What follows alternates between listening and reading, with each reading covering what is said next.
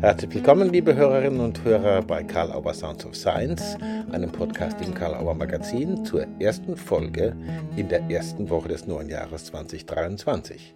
Zu Gast ist Susi Signer Fischer. Sie ist eine der renommiertesten Psychotherapeutinnen im deutschsprachigen Raum, die auch systemische und hypnotherapeutische Praxis integriert, beforscht und nicht zuletzt lehrt. Wir sprechen unter anderem über hypnosystemische Methoden zur Unterstützung der jugendlichen Entwicklung, wie sie Susi Signer-Fischer in ihrem neuen Buch Schlafhund, Schutzanzug und Co. aufbereitet und zur Verfügung gestellt hat. Die direkte Umsetzbarkeit in unterschiedlichen praktischen Settings ist ihr dabei zentral.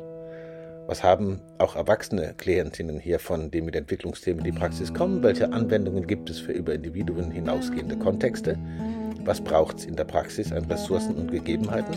Und warum ist es wichtig, auch dahin zu schauen, wo etwas nicht gut läuft in der eigenen Praxis? Fragen im Gespräch bei Kalauer Sounds of Science mit Susi Signer Fischer. Viel Spaß beim Zuhören. Hallo und herzlich willkommen, liebe Susi Signer Fischer. Und vorab natürlich vielen Dank, dass du bereit bist, mit Karl Auer Sounds of Science wieder ein Gespräch zu führen. Ich grüße dich. Danke vielmals. Für mich ist es natürlich eine große Freude und auch eine Ehre, dass ich da ein Gespräch mit dir führen darf. Ja, Dito. Du bist in Basel an der Uni, gell? Gerade. Mhm. Ja, im Moment bin ich genau in Basel an der Uni bei der Fakultät für Entwicklungspsychologie und Persönlichkeitspsychologie. Okay.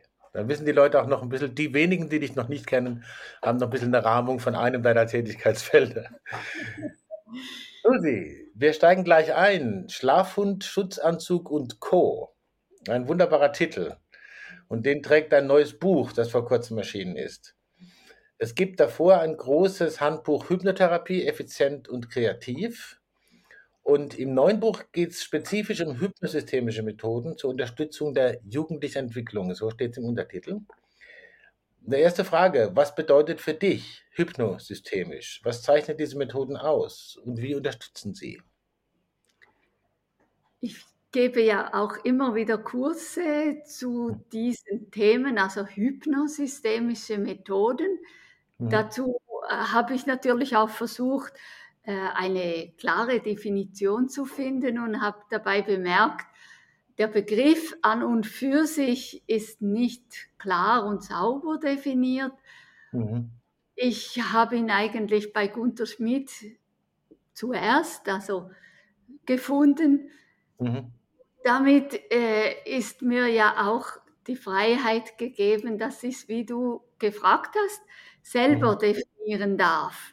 Mhm. Da drin steckt auf der einen Seite das Systemische. Das systemische Arbeiten für mich bedeutet das, das systemische Arbeiten bezüglich Intersystemisches, das heißt zum Beispiel die verschiedenen Familienmitglieder oder der Schulklasse oder des Arbeitsumfeldes, mhm. verschiedene Personen und andererseits intrapsychisch, das wären die verschiedenen Teile in mir drin, mhm. also wie die zusammenspielen und wie die wieder auf eine, in eine gute Balance äh, kommen können. Mhm. Und mhm. dann steckt noch drin das mit der Hypnose, hypnotherapeutisch. Mhm. Für mich ist besonders, äh, wenn ich mit Hypnose arbeite, soll ich vor allem gut Bescheid wissen und das auch gut beachten, den Trance-Zustand, die Kontrolle des Trance-Zustandes, die Tiefe, die Qualität des Trance-Zustandes, achtsam zu sein mit Suggestionen, denn äh, die Hypnotherapie passt vor allem auch da auf, mhm. gut zu unterscheiden zwischen Fiction and Fact, also Vorstellung und Realität. Und ja. ein besonderer Aspekt ist natürlich noch, äh, wofür Hypnose besonders geeignet ist, ist Assoziation und Dissoziation. Also auch da mhm. sorgfältig zu arbeiten. Mhm. Der Vorteil von dieser Arbeitsweise sehe ich vor allem drin, dass ich gleichzeitig auf verschiedenen Ebenen arbeiten kann. Mhm. Das kann den ganzen Prozess therapeutischen Prozess, Entwicklungsprozess vertiefen und beschleunigen. Mhm. Hypnosystemisch kombiniert eigentlich die beiden Aspekte und mhm. das, das ist sehr passend. Mhm. Okay. Also du hast auch äh, gesprochen, das ist für viele, glaube ich, auch immer wieder mal neu, dass man diese Systemtypen oder die Systemformen einfach im Blick behält. Einmal sozusagen die Außenwelt, Kontexte außen, auch über die Familie hinaus und dann die Kontexte innen. Also sozusagen das Innere auch mit einem systemischen Blick anzuschauen. Okay. Mhm. Ja, ja. Okay. ich finde das sehr wichtig und systemisches Arbeiten beinhaltet ja beide Aspekte. Ja. Eben, äh, von der Gestalttherapie her sagt man vielleicht Teilearbeit. Mhm. Manche sagen, äh, Arbeit, oder arbeiten mit dem Begriff Ego-State. Mhm. Die Verhaltenstherapeuten sagen eher Schemata, also Schematherapie. Mhm. Es handelt sich eigentlich immer um dasselbe, eben um dieses Modell. Und ich denke, äh, dass der Ursprung bei der Gestalttherapie und mit dieser Teilearbeit, das ist zwar das Einfachste, nicht so ein äh, hochgestochener Begriff und mhm. aber sehr deutlich, finde ich. Mhm. Für wen ist jetzt dieses Buch gemacht, wenn man das mal sagen würde, okay, du hast die Vorstellung gehabt, ich mache jetzt einfach ein gutes Methodenbuch zu diesem Themenkreis. Wen hast du da vor dir? Für wen ist es gemacht? Und für wen oder auch für was äh, kann oder kann man auch sagen, wird es hilfreich sein? Auf der einen Seite das, was schon auch auf dem Titelblatt steht für den Kinder- und Jugendbereich, mhm. also um die gesunde Entwicklung zu unterstützen, sei es Psychotherapie im Kinder-Jugendbereich. Es kann aber auch Beratung sein, auch mhm. im Abklärungsbereich. Im Abklärungsbereich, okay. Ja, mhm. auch, weil okay.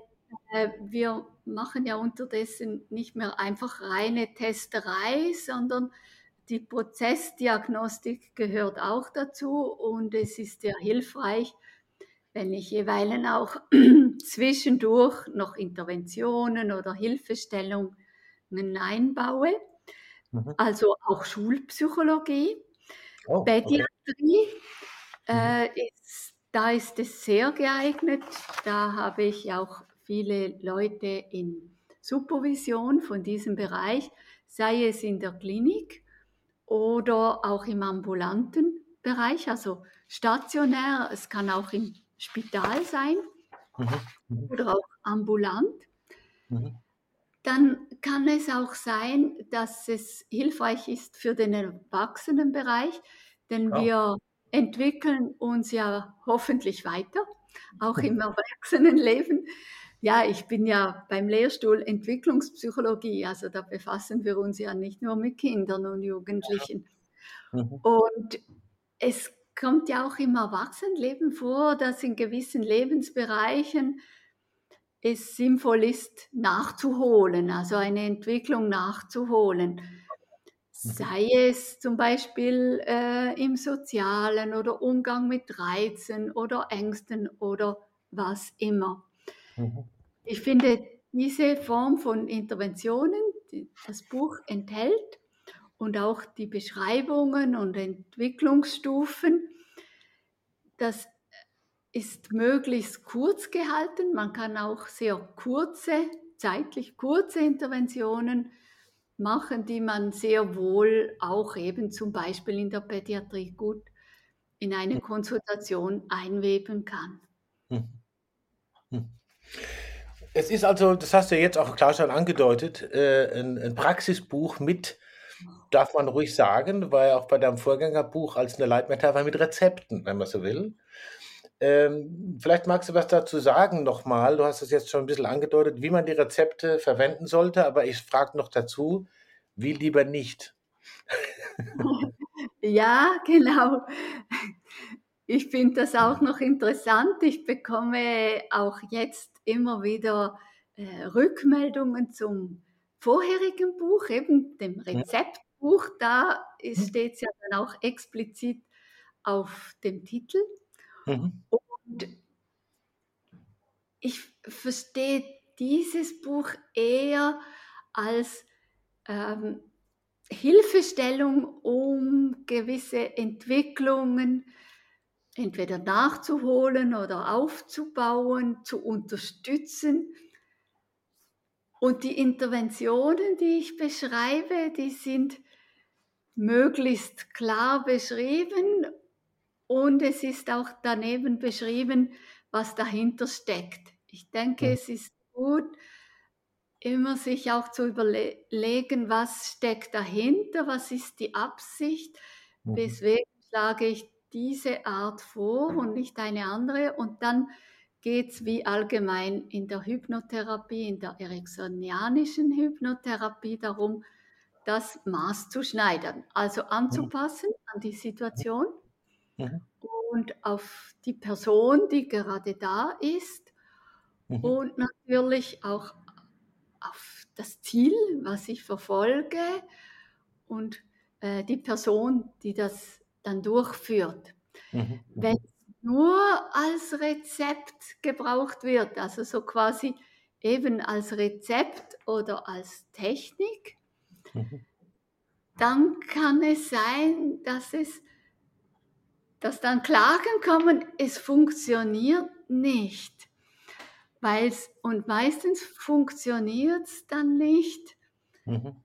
weil es zu wenig angepasst ist auf ja. die Situation und die Person. Also es braucht schon noch den Hintergrund, also dass ich mir überlege, was ist jetzt geeignet für diese Person und passe dann die vorgeschlagene Abfolge an oder äh, verändere auch ein wenig.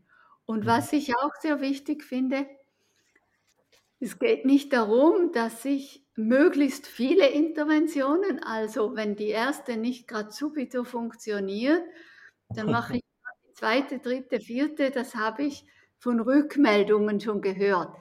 Mhm. Es geht dann eher darum, äh, zu schauen, ja, was ist los? Vielleicht liegt es nur daran, dass es noch nicht angewendet wurde oder nicht mhm. selbstständig angewendet wurde. Mhm. Und zaubern äh, können wir leider auch mit Hypnose nicht und auch nicht mit diesen Interventionen. Also es braucht ja immer noch Selbstwirksamkeit und Selbstverantwortung auch des Kindes, oder? Ja. Das, mir fällt natürlich sofort wieder der Begriff der Tooligans ein, dass es eben nicht das ist für Tooligans, sondern dass die Werkzeuge wirklich mit Bedacht und Professionalität und Kontextbewusstsein angewendet werden. Verstehe ich das richtig? Ja, ja. und äh, dass man sich wirklich auch über den Hintergrund Gedanken macht und somit halt vielleicht auch noch ein wenig weiterliest. Also das vorher, das nachher. Ja. Also äh, dass es wie möglich ist, auch das, was dahinter steht, zu verstehen. Ich habe so irgendwie eine, Sortierung nach Themen äh, geglaubt zu sehen, ein bisschen. Also zum einen geht es um individuell zu erfahrenes. Und es gibt aber auch auf jeden Fall in einem besonderen Kapitel, wo es um Zusammenleben und Umgang mit anderen Menschen geht, um die Bereiche, die dort teils als problematisch erlebte Kontexte mit anderen betreffen. Äh, ja. Ist das richtig gesehen und hängt es vielleicht auch manchmal miteinander zusammen? Ja, also so eine Einteilung, also an dieser Einteilung habe ich immer wieder daran gearbeitet, beziehungsweise mhm. auch immer mhm. wieder verändert. Mhm. Sie ist immer künstlich. Es gibt immer Schnittmengen, das ist ganz verständlich. Und bei vielen Themen habe ich mir jeweils auch immer wieder überlegt, ja, gehört es wirklich hier hinein oder eher da hinein? Das ist verständlich, das ist so. Auf der einen Seite wird ja mit dem, wie du sagst, mit dem Individuum gearbeitet. Mhm. Manchmal ist es auch so, dass ich mit dem Individuum arbeite und es geht aber auch eben ums Zusammenleben, mhm. äh, Umgang mit anderen. Also mhm. beispielsweise, also sehr deutlich finde ich es beispielsweise das mit den, äh, wenn ASSler, also Autismus-Spektrum-Störungs- Mhm. Leute, Mhm. das ist ja auch nur ein Label, einfach Mhm. Leute, die, die Mühe haben im Umgang mit anderen Leuten, wo es schnell zu viel ist oder schnell missverstehen. Da geht es ja dann auch um mich selber. Wie gehe ich mit anderen um oder vielleicht mit dem Umstand, dass ich entweder finde, der andere ist so etwas von blöd oder banal oder, oder irgend so etwas, beziehungsweise der plagt mich oder provoziert mich und wie kann ich vielleicht mit diesem Umstand ich selber damit umgehen? Mhm. Weil die anderen Menschen kann ich ja nur bis zu einem gewissen Grad beeinflussen. Das, was ich wirklich beeinflussen kann, ist äh, meine Haltung, mich selber. Mhm. Genau. Ja. Ist ja im Grunde auch ein ursystemischer Gedanke, ne? dass man äh, sozusagen schaut, wo kann ich wirkungsvoll sein und wo kann ich nur irritieren.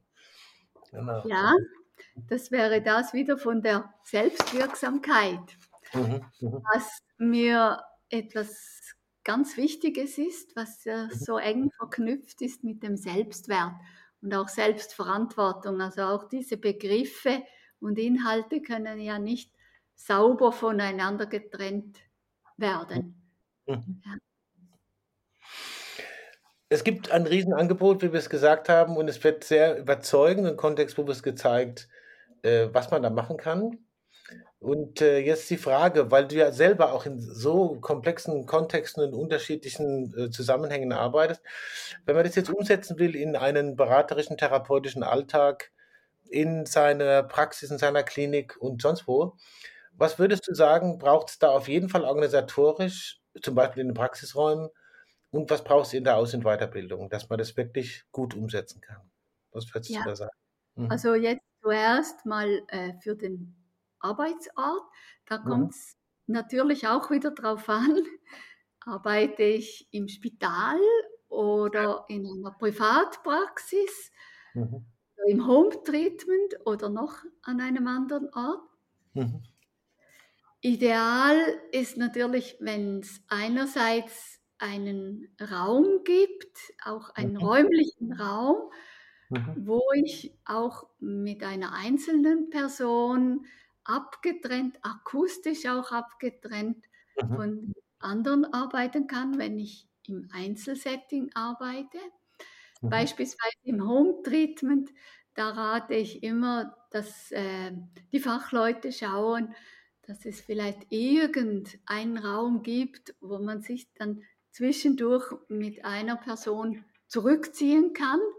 Mhm. Mhm. Das ist das eine. Oder auch im Spital mit Home Treatment meinst du, wenn man zu den Leuten selber geht? Ja, ist das, ja, mhm. ist genau. das in Deutschland vielleicht nicht so ganz klar. Also bei uns ist es klar, sowohl im Erwachsenen- als auch Kinder-Jugendbereich, dass auch die Psychiatrie, die äh, machen weniger, also eher seltener Klinikaufenthalte, sondern die Psychiater, die Psychotherapeutinnen, die gehen eher zu den Leuten nach Hause und arbeiten dort. Mhm. Äh, ja, das ist dann halt auch wieder ein Setting, da muss man ja. schauen, wie kann ich arbeiten. Mhm. Und das andere ist dieses Systemische, wenn es intrasystemisch, und ich finde, das gehört einfach dazu, ja. in jedem Bereich, besonders aber Kinder- und Jugendbereich, da ist es sinnvoll, wenn es auch ein Wartezimmer, ein Wartebereich gibt, damit ich immer wieder ändern kann mit den Settings.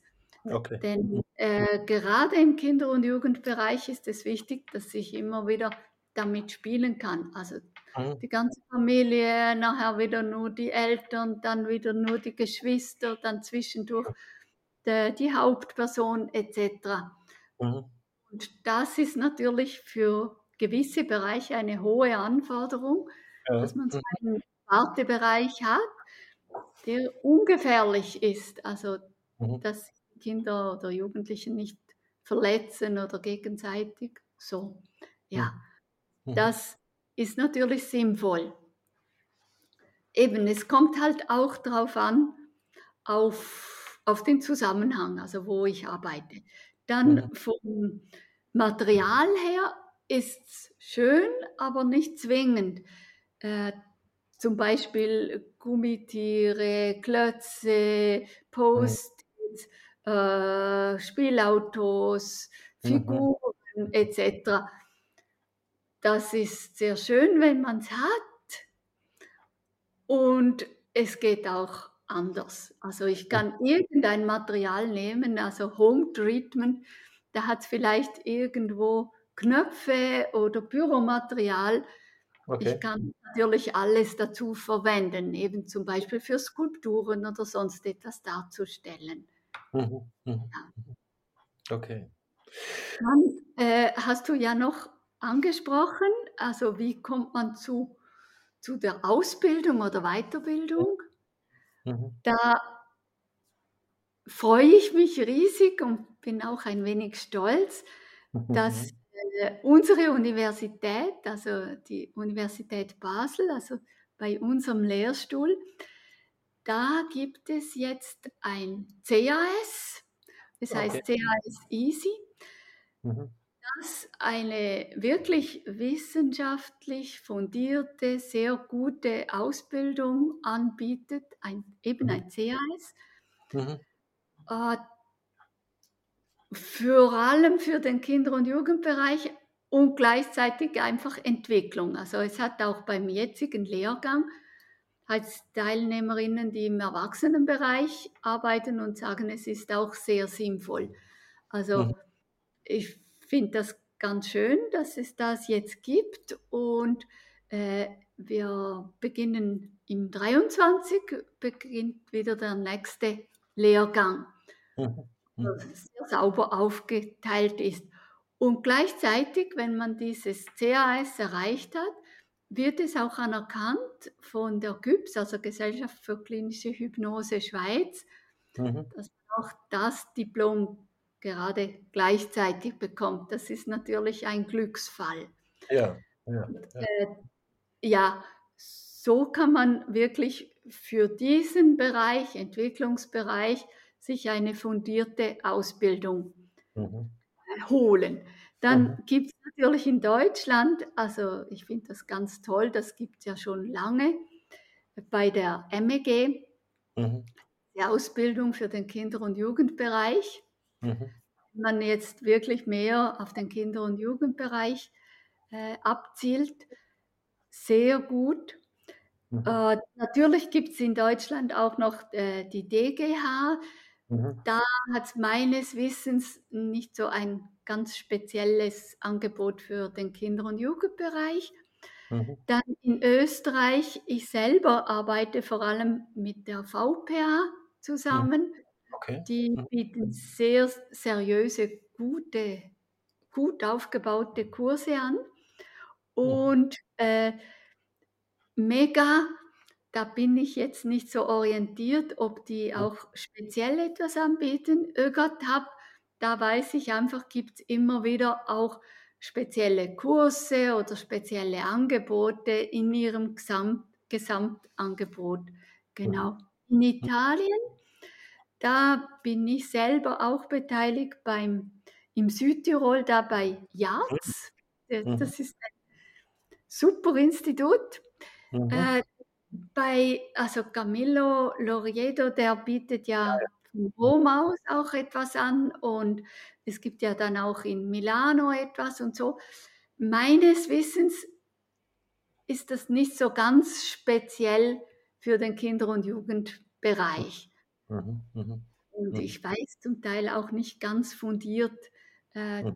die verschiedenen Ausbildungen gehen und ich weiß leider auch zu wenig von Frankreich. Ich weiß, dass das dort natürlich Ausbildungen gibt, aber für den Kinder- und Jugendbereich meines Wissens gibt es nichts Spezielles. Mhm. Ich bin aber nicht ganz sicher. Ja. Es gibt ja auch im Netz ganz gute Orientierungsmöglichkeiten über die Verbände, die du genannt hast, ÖGATAB, äh, VPA in Deutschland, die Milton-Harrison-Gesellschaft, die DGH und so, da kann man sich immer schlau machen. Du hast jetzt praktisch äh, schon sehr dezidiert, vielen Dank dafür, gesagt, wo kann man es alles lernen. Trotzdem will ich dir noch äh, was entlocken. Ich versuche es wenigstens, du musst natürlich nicht. Es gibt natürlich auch diese und jene Angebote, da würde man vielleicht auch sagen, dort lieber nicht. Also im Sinne von, äh, was, sind, was sind die Qualitätskriterien, wo man sagen muss, worauf sollte ich gucken? Wenn ich, wenn ich mich orientiere und eben das Susi Signer Fischer noch nicht zugehört habe, was sie jetzt gerade erzählt hat, wo sollte ich darauf achten, dass es mich eventuell vielleicht doch skeptisch macht? Vorhin hast du von Zauberern gesprochen zum Beispiel. Ja, genau. Oder eben von diesem Kontrollieren des Trance-Zustandes und. Assoziation und Dissoziation. Da mhm. begegne ich immer wieder auch Fällen oder äh, Situationen, die, wo ungesund gearbeitet wurde. Mhm. mhm. Äh, ich bin sehr froh, dass es einen internationalen ethischen Code gibt, mhm. der von all diesen Gesellschaften anerkannt wird und befolgt wird. Und ich denke, das ist ein wichtiger Aspekt, mhm. dass ich nachschaue, äh, ob die Gesellschaft auch sich an den ethischen Code hält, beziehungsweise irgendwie verbunden ist mit der internationalen Gesellschaft für Hypnose, also ISH. Mhm. Das, denke ich, ist ein guter Maßstab. Auf der anderen Seite, äh, da kann ich es wieder vor allem für die Schweiz sagen, ja.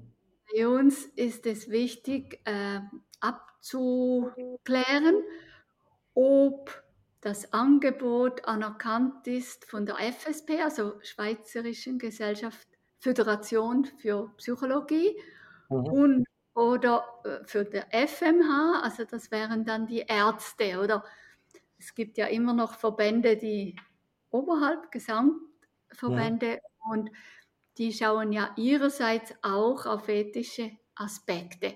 Also, dass ich das gut abkläre dass sowohl die Ausbildung wie auch allenfalls, wenn es eine Gesellschaft ist, dass die noch irgendwie eingebunden sind, sich an gewisse Richtlinien halten. Hm. Das denke ich ist ein wichtiger Aspekt. Es kommt immer wieder vor, in der Schweiz gibt es sehr viele andere Angebote, die, ja, die florieren und äh, da hat es immer viele Teilnehmenden. Die Gefahr besteht halt auf der einen Seite, dass es äh, die Voraussetzungen, die ich sonst noch brauche, also beruflich, ausbildungsmäßig, nicht erfüllt sind und auf der anderen Seite, dass nicht so sorgfältig damit gearbeitet wird, mhm. sondern eher, ja, also mit Hypnose kann ich wirklich, also das ist sehr wirksam. Alles, was wirksam ist, kann auch leicht missbraucht werden. Mhm. Also ich habe vor allem früher und jetzt noch gelegentlich so gehört, aber es hat funktioniert. Das ist für mich noch nicht zwingend ein Kriterium, oder? Also natürlich kann ich jemanden in Trance setzen? Kann ich irgendetwas machen? Die mhm. Frage ist immer, ob es hilfreich ist, ob es sorgfältig ist, ob das Thema von der Selbstverantwortung genug beachtet ist oder mhm. Selbstwirksamkeit, Selbstverantwortung. Ja. ja. Das scheinen wirklich auch zwei wichtige Begriffe zu sein die man sich immer wieder äh, ja. neu zum Verstehen führen muss. Ja, und äh, in diesem Zusammenhang auch, also ich habe es jetzt heute gerade wieder in einer Supervision gesagt, also gerade zu Beginn oder bei gewissen Klienten ist gut zu achten, dass ich eher kurz arbeite und dem Klienten, der Klientin helfe, dass sie nicht zu tief gehen, damit sie die Trance kontrollieren können. Mhm. Also nicht je länger, desto besser, je tiefer, desto besser, sondern es kommt sehr darauf an, das muss eben maßgeschneidert sein. Und mhm. ich kann mit einer kurzen, klaren Intervention enorm viel erreichen. Mhm. Und die Person kann selber äh, kontrollieren, also kontrollieren oder äh, einfach genug selber Einfluss nehmen. Ja. Hm. Okay. Vielen Dank. Das ist natürlich, äh, ich stelle die Frage gerne und das war jetzt wirklich eine sehr dezidierte Hinweise darauf, worauf man achten sollte, äh, was angeboten werden soll. Ich hab, muss meinen Job machen, ein bisschen auf meine Zeit auch gucken, das ist ein Teil. Ja. Ah, ja. Ich hätte noch zwei kleine Fragen. Mhm. So, vielleicht klein, vielleicht nicht so klein. Das eine ist, wir, wir, sind ja immer noch in ziemlich herausfordernden Zeiten. Es ändert sich viel, aber es kommen immer wieder neue äh, kritische Meldungen und Herausforderungen dazu. Äh, was ist dir denn so in der letzten Zeit noch mal besonders aufgefallen über das, was Krisenzeiten sowieso immer haben? Gibt es irgendwas, wo du sagen würdest, ey, mit den Kindern, Jugendlichen und da, wo ich arbeite oder mit den Leuten, die Gesundheitsdienstleistungen anbieten, da ist mir was Spezifisches aufgefallen, das sollte man im Auge behalten. Und gibt es vielleicht irgendeinen Tipp, irgendeinen? ja, also das eine ist, es sind wahrscheinlich immer wieder herausfordernde Zeiten. Ich habe schon im 1998 so einen äh, Jahresbericht zu diesem Thema geschrieben. Mhm. Äh, jetzt sprichst du ja vor allem einerseits die Pandemiezeiten an und äh, der Krieg. Ja. Und der Pandemie, da denke ich, da ist es auch leichter fassbar. Mhm. Äh, ich habe bemerkt, dass es auch bei Erwachsenen und besonders bei Kindern und Jugendlichen wichtig ist, daran zu arbeiten am Thema, dass sie doch wieder herausgehen äh, mhm. versus Einsamkeit. Mhm. Sie wagen, dass es nicht zu bequem ist, einfach alles per Zoom oder online zu machen, mhm. dass gut darauf geachtet wird wegen dem Suchtaspekt, also mit Medien, mit Gamen und so oder mhm. auch andere Aspekte, Essen etc. Mhm. Und allgemein, das ist jetzt unabhängig von dem, mhm. halt schon auch der Zeitaspekt. Also das ist die Entwicklung. Ich habe ja begonnen 1976 in diesem Beruf. Vorher hatte ich mhm. einen anderen Beruf. Wow. Mhm. Und jetzt, und das es ist viel schneller jetzt. Mhm. Alles läuft viel schneller und das heißt nicht, dass es weniger in die Tiefe geht okay. oder weniger wirksam ist oder einfach oberflächlich. Was die Arbeitsweise, glaube ich, sollte angepasst werden. Also ich mhm. arbeite zum Beispiel immer wieder, ich komme immer wieder dran vorbei, aber eher kurz und beobachte ganz gut und dann nachher äh, machen wir was anderes und dann wieder. Also auf diesen Aspekt, auch Thema Langeweile, mhm. äh, damit den Leuten auch nicht langweilig wird, weil mhm. Die Therapiestunde, natürlich muss ich kein Unterhaltungsprogramm liefern. Gleichzeitig möchte ich aber doch, dass etwas hängen bleibt und die Chance, das Gedächtnis etwas ähm, auf, ins Gedächtnis abzulegen, ist natürlich höher, wenn ich die Leute erreiche. Also da denke ich, mhm. mhm. ist allgemein vom Zeitaspekt, also Zeitströmung her. Ja. Sehr spannend. Ich es ist, ist sehr hilfreich, sich, sich diesen Aspekt auch mal zu Gemüte zu führen, was sich da verändert hat auch. Du hast da, du guckst auf eine lange Professionsgeschichte und äh, hast da diese Veränderungen jetzt gerade angedeutet. Susi, die Karl Auer Sounds of Science Frage zum Schluss. Äh, hast du irgendwas erwartet, wo du dachtest oder gewünscht, wo du dachtest, oh, das wird thematisiert, gefragt, jetzt kam das nicht vor? Oder es gibt irgendwas, wo du sagst, äh, das ist mir noch eingefallen, das kam jetzt aber auch noch nicht vor. Dann kannst du dich das gerne selber zum Abschluss fragen oder noch ein Statement geben oder beim nächsten Mal. Ja, also ich finde, die Fragen sind sehr gut gewesen. Ich konnte sehr viel sagen, was mir vielleicht allgemein einfach noch wichtig ist oder am Herzen liegt. Ja. Äh, mir liegt die entwicklungspsychologische Sichtweise nahe, weniger die pathologieorientierte. Okay. Und somit äh, auch beim Diagnosestellen, ich finde, wenn man mit ICD-10 oder DSM-5 oder was weiß ich äh, operiert, das ist vielleicht nicht zu vermeiden, äh, finde ich es gut, wenn man daneben noch eben das Systemische, das Prozessorientierte und Ressourcenorientierte einbezieht. Also mhm. darum ist auch sympathisch, bei den Entwicklungspsychologen angestellt zu sein. Okay. Dann äh, schaue ich zwar, wo es gut läuft, jeweils mit den Klientinnen und Klienten, finde es aber sehr wichtig, auch genau hinzuschauen, was nicht gut läuft. Also mhm. versus alles rosa zu malen. Das finde ich, das bringt nichts, denn es ist auch wichtig, da hinzuschauen und da dann dran weiterzuschauen. Mhm.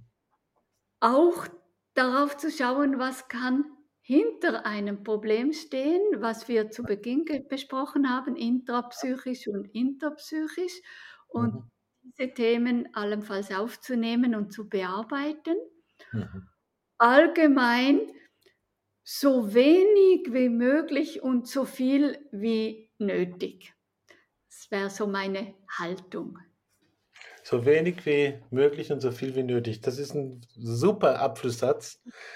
Den kann man sich sozusagen äh, zusammenfalten, mitnehmen und ab und zu den Zettel mal wieder rausholen, dass man es nicht vergisst. Okay. Ich danke dir sehr für deine Zeit und für deine wirklich sehr ausführlichen und äh, sehr lehrreichen Ausführungen. Ich freue mich, wenn wir es wieder sehen. Aufs nächste Buch, wenn ich das einfach mal so mit dem Zaunpfahl winken darf, wann auch immer. Und äh, auf äh, Begegnungen hier und da. Susi Signer Fischer bei Karl Auer Sounds of Science. Ganz herzlichen Dank. Karl Auer Sounds of Science gibt es überall, wo es Podcasts gibt. Man kann hier eine 5-Sterne-Bewertung hinterlassen oder eine Rezension schreiben. Wir freuen uns natürlich über das Feedback. Hier noch der Hinweis auf die weiteren Podcasts im Karl Auer Magazin. Heidelberger Systemische Interviews, die Autobahn-Universität, Sieg sicher sein, Frauen führen besser und Formen Reloaded mit Fritz B. Simon. Besuchen Sie natürlich gerne unsere gesamte Website www.karl-auer.de, stöbern im Programm mit den aktuellen Neuerscheinungen und den Magazinen. Vielen Dank für Ihre Aufmerksamkeit, alles Gute und bis zum nächsten Mal bei Karl Auer Sounds of Science.